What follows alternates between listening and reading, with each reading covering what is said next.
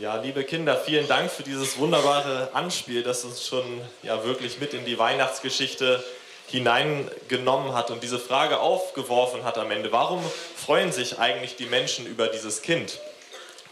Und wir wollen heute in der Bibel auch jemanden kennenlernen, der sich riesig über dieses neugeborene Kind, über Jesus Christus gefreut hat. Sein Name ist Simeon. Und ich möchte euch kurz die Geschichte von Simeon vorlesen wie er Jesus Christus trifft und warum er sich so über Jesus Christus freut. Und wir lesen das in dem Lukas-Evangelium, Kapitel 2, die Verse 25 bis 35. Und siehe, ein Mann war in Jerusalem mit Namen Simeon.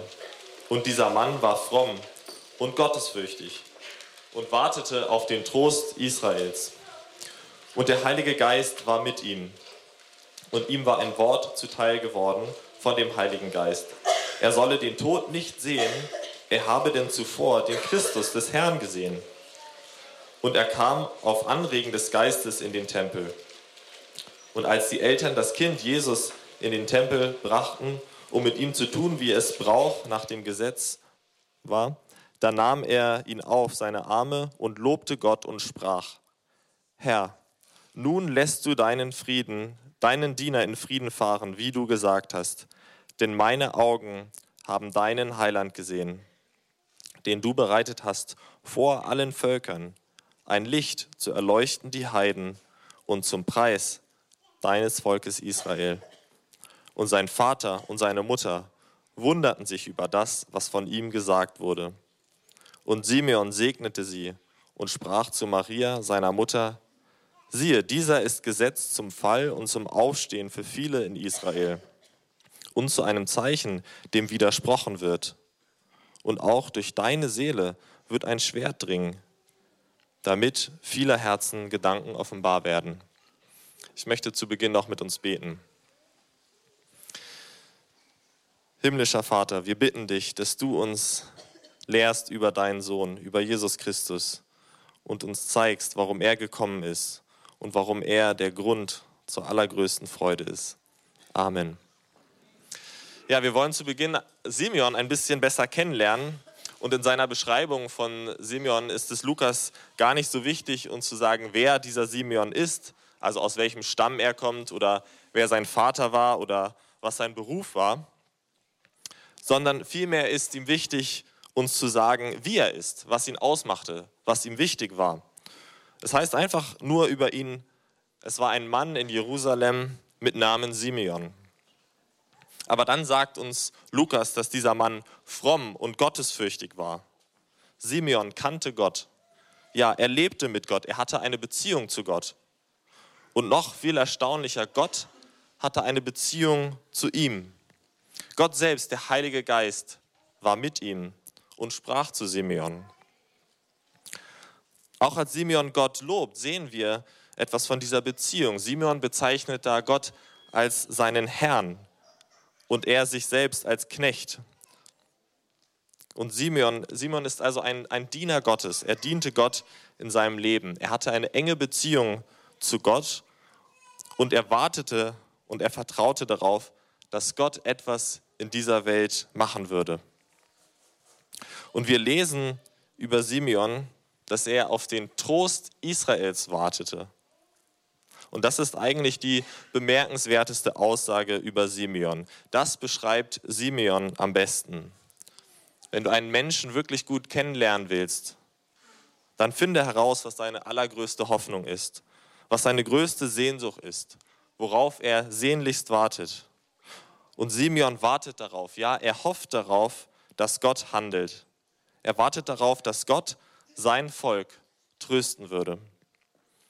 Und Gott war für die Kinder Israels wie ein Vater. Und warum musste dieser Vater, warum musste Gott seine Kinder trösten?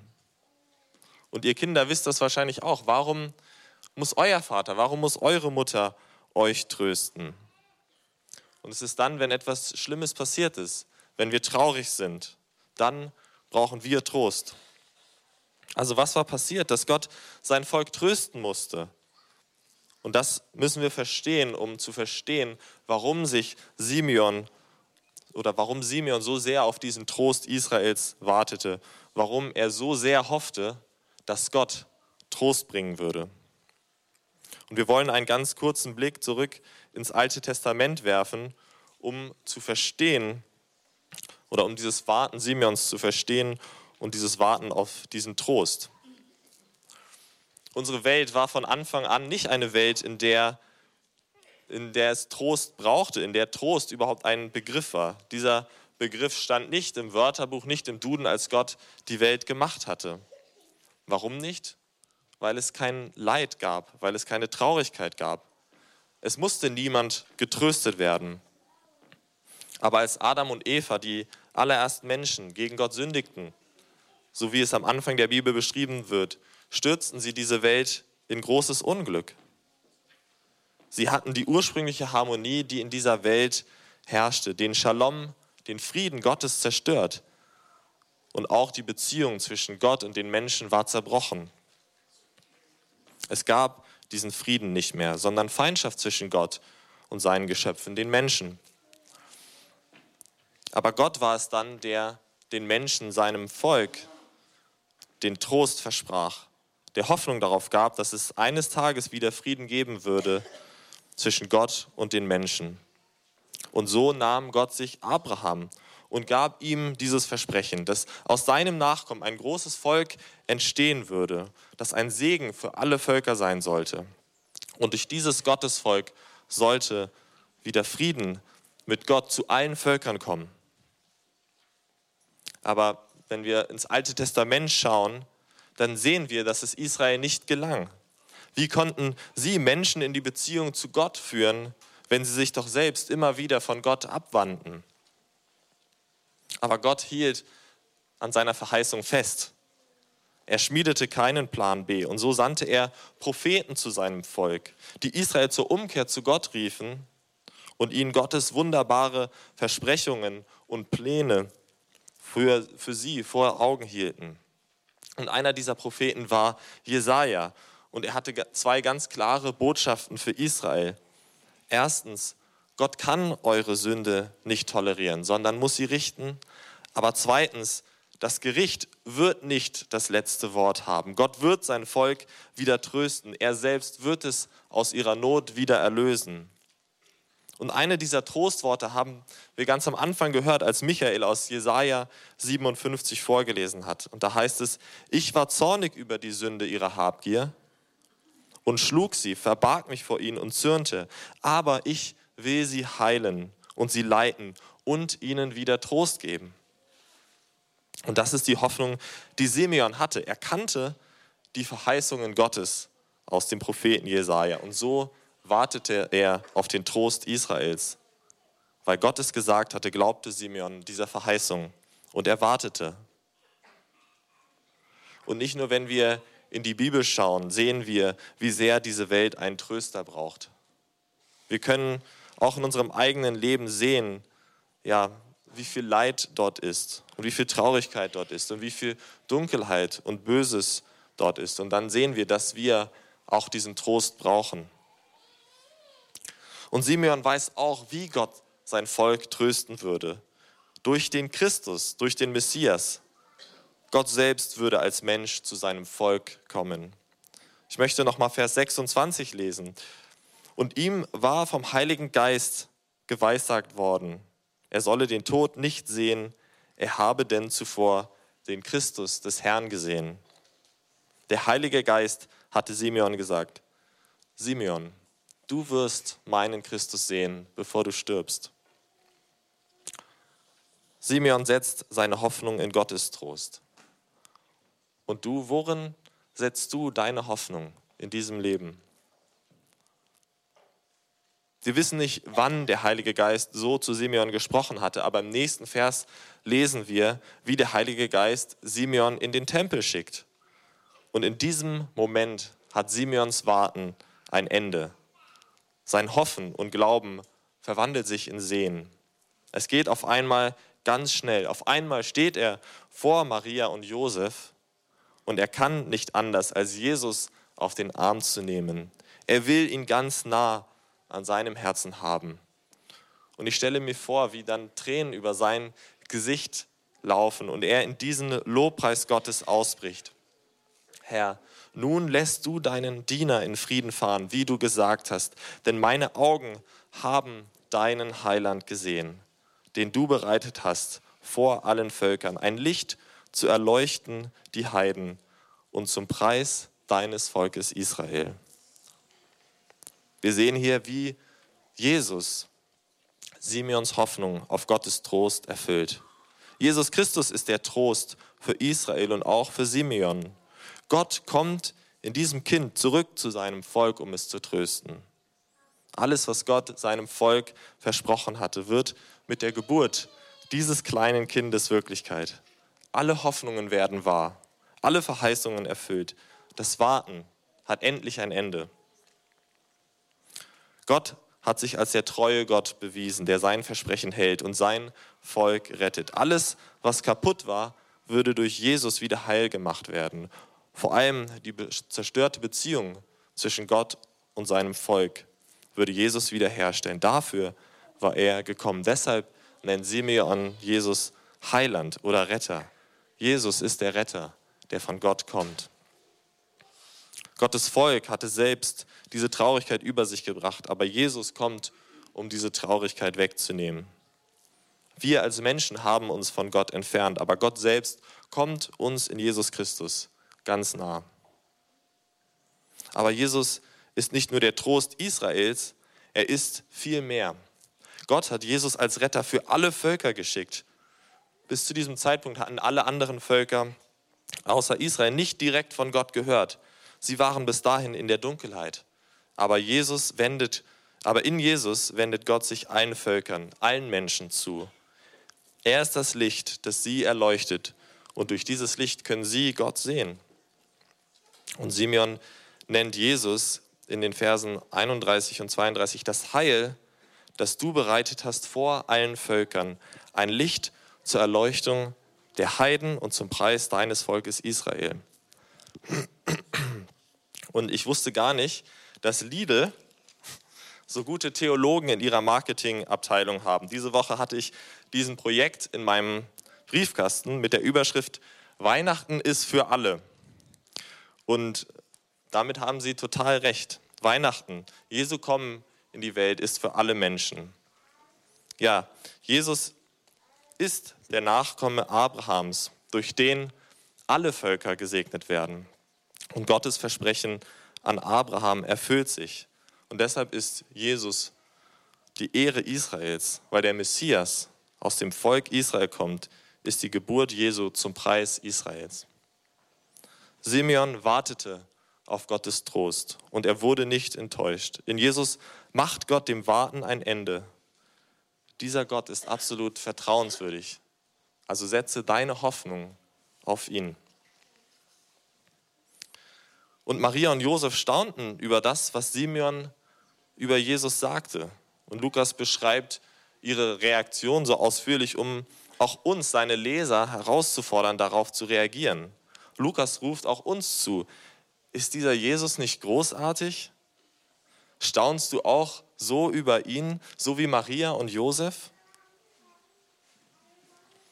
Und wir könnten jetzt nach Hause gehen und uns darüber freuen, dass Jesus uns als Trost und Retter in diese Welt gekommen ist. Aber wir würden noch nicht wissen, wie Jesus uns tröstet, was er getan hat, um uns zu trösten. Aber Simeon scheint es zu wissen, denn er hat noch mehr über Jesus zu sagen. Und wir dürfen nicht vergessen, dass Simeon die ganze Zeit prophetisch spricht als Prophet. Dreimal wird betont, dass der Heilige Geist mit ihm war, zu ihm spricht und ihn leitet. Ich möchte nochmal die Verse 34 und 35 lesen. Und Simeon segnete sie und sprach zu Maria, seiner Mutter. Siehe, dieser ist gesetzt zum Fall und zum Aufstehen für viele in Israel und zu einem Zeichen, dem widersprochen wird. Und durch deine Seele wird ein Schwert dringen, damit viele Herzengedanken offenbar werden. Das sind keine Worte keine gewöhnlichen Worte, die man zu frisch gebackenen Eltern sagt. Warum auf einmal dieser Stimmungswechsel? Warum wird Simeon auf einmal so ernst? Gerade noch sprach er von Trost und Heiland und Frieden und das Heil für alle Völker. Und jetzt spricht er von Fall oder Ruin und Widerspruch und Schwert. Diese Worte von Simeon sind wie eine dunkle Wolke, die sich vor die Sonne schieben. Simeon sagt über Jesus, über dieses neugeborene Baby, dass er die Welt scheiden wird.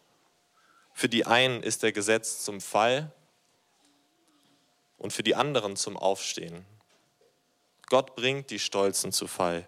Und dieses Wort Fall taucht auch in Matthäus 7, Vers 27 auf, im Gleichnis von dem Hausbau. Das Haus, das nicht auf den Felsen Jesus Christus gebaut ist, stürzt ein und der Fall wird groß sein, heißt es da. Aber die sich bei Gott bergen, die richtet er auf. Sie werden aufstehen, sie werden leben. Und letztlich erfüllt sich das in der Auferstehung zum ewigen Leben, die alle erleben werden, die an Jesus Christus glauben. Und das ist die Wahrheit, die immer wieder oder durch diese ganze Geschichte hindurch scheint, dass Gott dich trösten wird und dich nicht enttäuschen wird, wenn du auf ihn hoffst. Ja, wenn du alle deine Hoffnung auf Jesus Christus setzt. Und als nächstes beschreibt Simeon, wie es zu dieser großen Scheidung kommt. Wir lesen, Jesus wird ein Zeichen sein, dem widersprochen wird.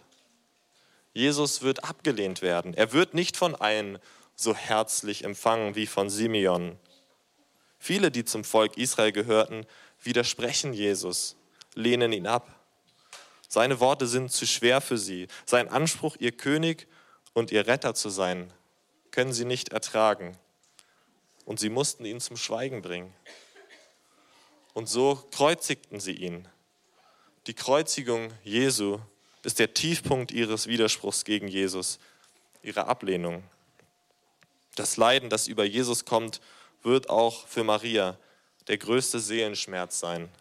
Und so sagt er zu ihr, durch deine Seele wird ein Schwert dringen. Aber erstaunlicherweise liegt in dieser Kreuzigung Simeons Hoffnung und so auch unsere. Jesus ist an unserer Stelle am Kreuz gestorben. Er hat all das, was uns von Gott trennte, all unsere Sünde auf sich selbst genommen und hat es für immer weggenommen, als er starb. Jesus tröstet uns, indem er den Grund für unsere Traurigkeit für immer wegnimmt und uns Frieden mit Gott bringt. Und auch unser Freund Jesaja hat das schon über Jesus vorausgesagt. Wir lesen in Jesaja Kapitel 53. Fürwahr, er trug unsere Krankheit und lud auf sich unsere Schmerzen. Wir aber hielten ihn für den, der geplagt und von Gott geschlagen und gemartert wäre. Aber er ist um unserer Missetat willen verwundet und um unserer Sünde willen zerschlagen. Die Strafe liegt auf ihm, auf dass wir Frieden hätten, und durch seine Wunden sind wir geheilt. Deshalb jubelte Simeon, als er endlich den Messias in seinen Armen hielt, weil er der Trost Gottes zu den Menschen gekommen ist. Und so möchte Gott auch dich trösten und dir wahren Grund zur Freude geben. In dieser Adventszeit. Gott macht in Jesus Christus Frieden mit dir. Simeon endet mit den Worten, damit vieler Herzen Gedanken offenbar werden. Diese Botschaft vom Kreuz und wie wir darauf reagieren, zeigt die Gedanken unserer Herzen. Ist diese Botschaft Trost für dich oder findest du sie lächerlich oder gar anstößig? Ist diese Botschaft vom Kreuz die Kernbotschaft des christlichen Glaubens? Ist sie, ja, ist sie ein Anstoß für dich? Aber diese Botschaft scheidet die Menschheit in zwei. Für viele ist diese Botschaft zu schwer. Zum einen, dass unsere Sünden so gravierend sind, so schlimm ist, dass Jesus für uns am Kreuz sterben müsste und zum anderen, dass auch seine Nachfolger ihr Kreuz auf sich nehmen müssen. Für die einen ist Jesus der Eckstein, auf den Gott sein Haus baut, und für die anderen ist Jesus ein Stolperstein, ein Stein des Anstoßes, den sie verwerfen. Die, die von Gott getröstet werden wollen, müssen sich von Jesus, dem Gekreuzigten, trösten lassen. Eine andere Möglichkeit gibt es nicht. Nur durch sein Kreuz nimmt er dir deine Sünde ab und deine Trauer hat ein Ende. Also komm zu Jesus und vertraue auf ihn. Nimm ihn auf, so wie Simeon ihn aufgenommen hat. Er ist Gottes Trost für uns. Und wenn du schon zu Jesus gekommen bist, dann komm wieder und wieder und wieder und wieder zu ihm und vertraue ihm in allen Dingen. Setze in allen deinen Hoffnungen, setze alle deine Hoffnungen auf ihn. Denn Gott hat bewiesen, dass er die nicht enttäuscht, die auf ihn warten und auf ihn hoffen. Amen. Ich möchte noch mit uns beten.